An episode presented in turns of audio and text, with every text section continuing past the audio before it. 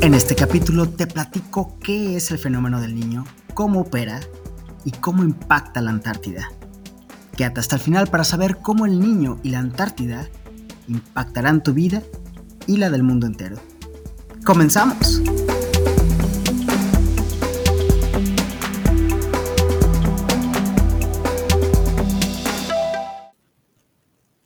El mundo está lleno de ciclos, como el día y la noche, las estaciones del año e incluso las glaciaciones.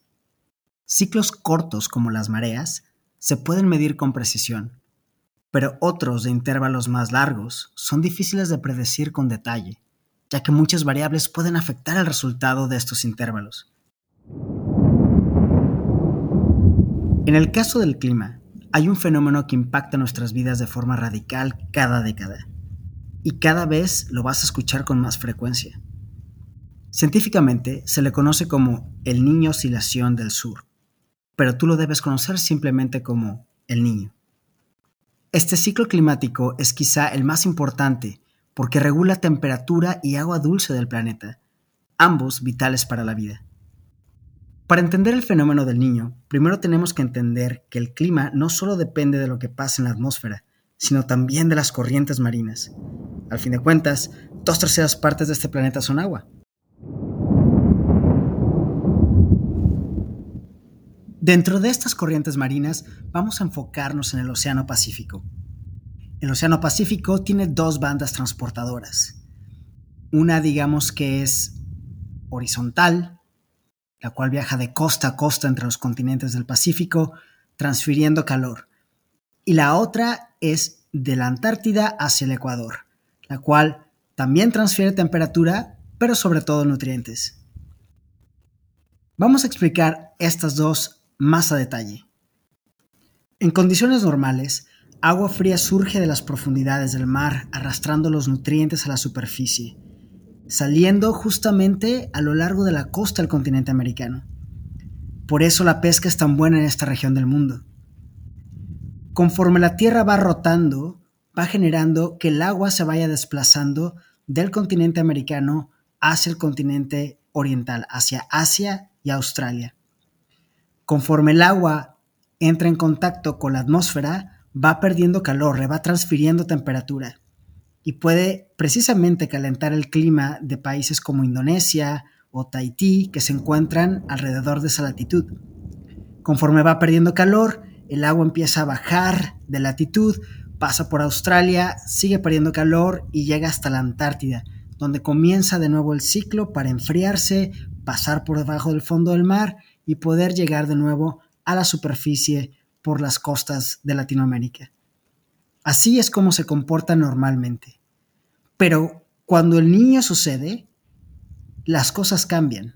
El agua deja de fluir de occidente a oriente, esto porque los vientos que las van empujando empiezan a perder fuerza y empieza a cobrar una energía diferente, empieza a tomar el calor desde el oriente y va y lo transporta hacia América.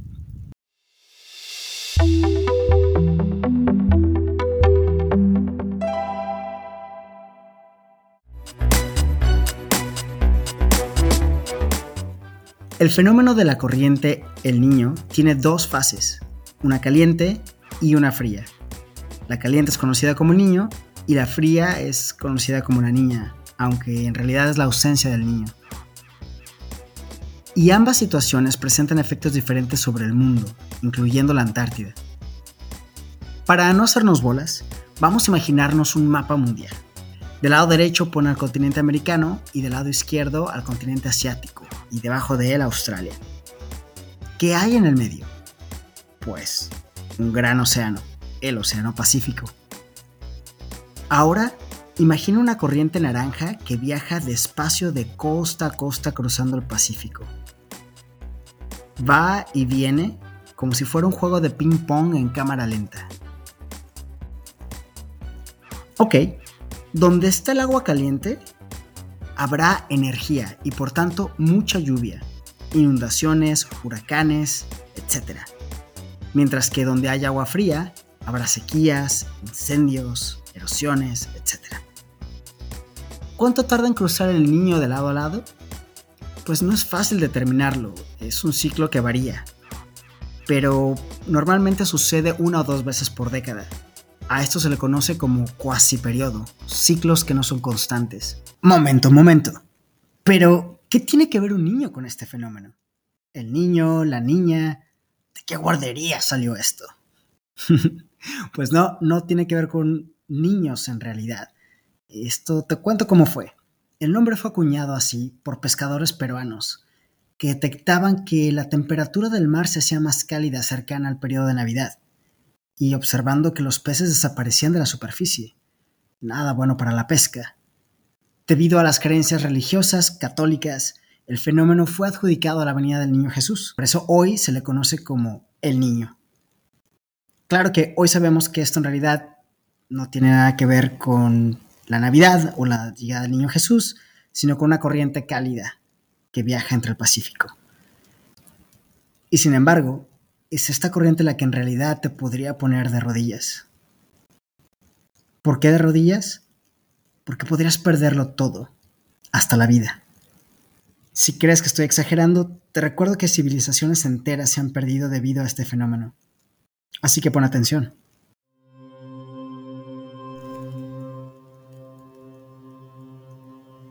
En este momento, la atmósfera y el océano están sincronizados y apuntan a que el niño se desarrollará rápidamente en los próximos meses. Durante los próximos años, el niño podría, por primera vez, hacer que el mundo supere los 1.5 grados centígrados de calentamiento global. Los científicos consideran que 1.5 grados de calentamiento es un punto de inflexión clave. Por eso, el Acuerdo de París aboga por detener el calentamiento global en 1.5 grados centígrados, para mantenernos dentro de un clima seguro, entre comillas.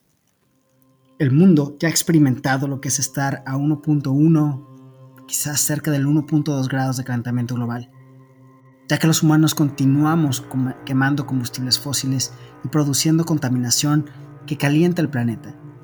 Y a pesar de que en los últimos tres años la niña ha enfriado el planeta, las temperaturas se han disparado a niveles peligrosos por todos lados. A manera de recordatorio, Europa sufrió su verano más caluroso en 2022, con temperaturas superiores a los 40 grados centígrados, y Pakistán e India experimentaron olas de calor abrasadoras, donde partes del país alcanzaron más de 49 grados Celsius. Con la presencia del niño, en América es muy probable que se rompan muchos récords, incluidas temperaturas extremas sin precedentes, precipitaciones, inundaciones, deslizamientos de tierra, incluso erosión costera. A diferencia de la niña, el niño tiende a reducir la actividad de los huracanes en el Atlántico, pero crea el efecto contrario en el Pacífico, donde las aguas cálidas pueden generar tifones más intensos. Es decir, en el caso del niño, ya sabes de qué lado más caliguana. El golpe viene por el Pacífico. Sin duda, el niño es también una pésima noticia para los arrecifes de coral, por su alta sensibilidad a la temperatura. Recordemos que en 2016 Australia perdió el 30% de la gran barrera de coral en una ola de calor marina, que le siguió precisamente a un fenómeno del niño muy fuerte durante 2015. Los corales no han tenido suficiente tiempo para recuperarse desde entonces, lo cual nos pone a todos muy nerviosos con lo que va a pasar en este niño que se aproxima.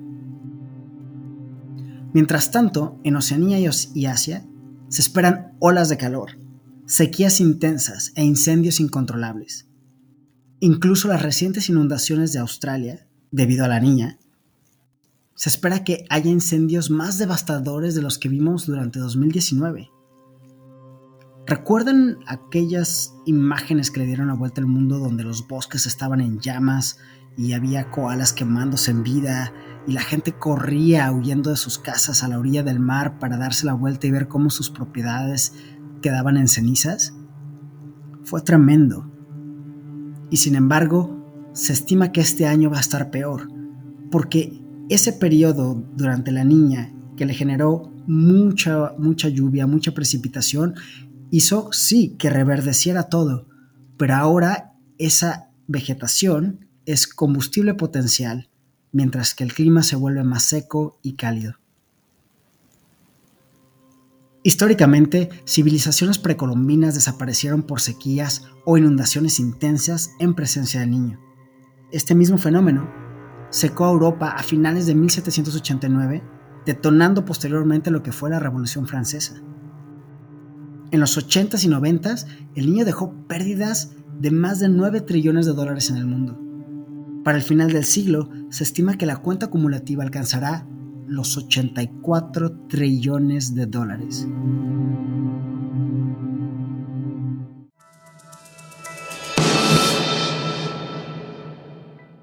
¿Y la relación entre el niño y la Antártida dónde queda? Pues hay un vínculo entre la fuerza y la frecuencia de los eventos del niño y la velocidad del derretimiento del hielo antártico. En presencia de El Niño, Antártida Occidental presenta temperaturas más calientes y reducción en la formación de hielo, mientras que Antártida Oriental, que es como del lado de Australia, se vuelve más fría y aumenta el hielo. Recordemos que a principios del 2023, los niveles de hielo en el continente descendieron a mínimos históricos por segunda vez en dos años, lo que provocó el temor de que, después de años de altibajos, ahora podría estar en una fuerte tendencia a la baja. Y además, el niño ni siquiera estaba presente. Ahora es probable que se ponga peor. Los fuertes y crecientes cambios a consecuencia de la crisis climática en el fenómeno de El Niño provoca condiciones más cálidas.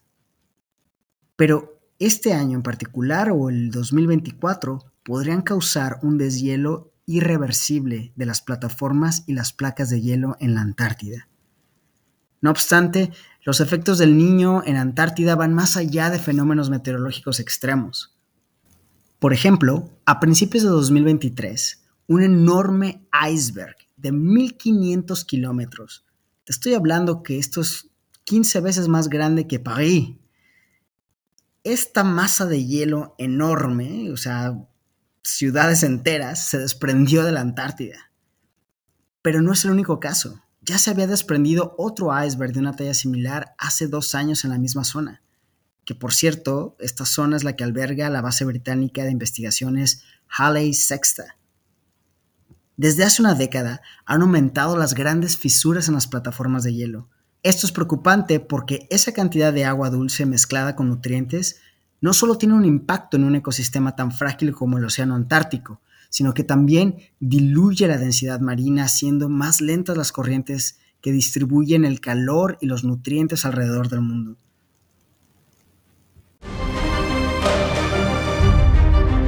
Como puedes ver, el niño y la Antártida son importantísimos para regular el clima en el mundo. El cambio climático, forzado por la humanidad y su economía basada en combustibles fósiles, está desestabilizando el clima y poniendo en jaque no solo a la civilización humana, sino la vida como la conocemos. Hasta aquí hay cinco puntos importantes a rescatar. Número 1. El fortalecimiento desmedido del niño va a traer más pobreza, hambruna y muerte. Número 2. Es de nuestro interés personal, en donde quiera que vivamos, descarbonizar nuestras economías lo antes posible. Número 3. Aunque el cambio climático es reversible en escala geológica, hay que entender que no hay marcha atrás en nuestro tiempo de vida. Debemos adaptarnos a las fuerzas que hemos desatado. Número 4. En el problema está la oportunidad. Adopta un sistema de captación de agua pluvial Vas a necesitar toda esa agua que va a caer para cuando pase el niño y venga la sequía. Invierte en un sistema de energías limpias y edúcate sobre los riesgos de tu entorno para mantenerte sano y salvo. Número 5. La importancia de hacer investigación y desarrollo es primordial para entender fenómenos como el niño, lugares como la Antártida y sus interacciones con el mundo. De ahí sale la luz que revela lo que tenemos enfrente para tomar las mejores decisiones.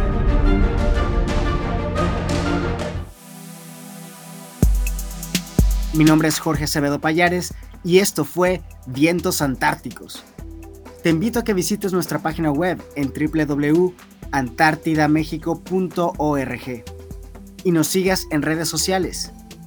Encuéntranos en Facebook e Instagram como arroba Antártica México, en Twitter, YouTube y TikTok como arroba Antártica MX y en LinkedIn como AMEA.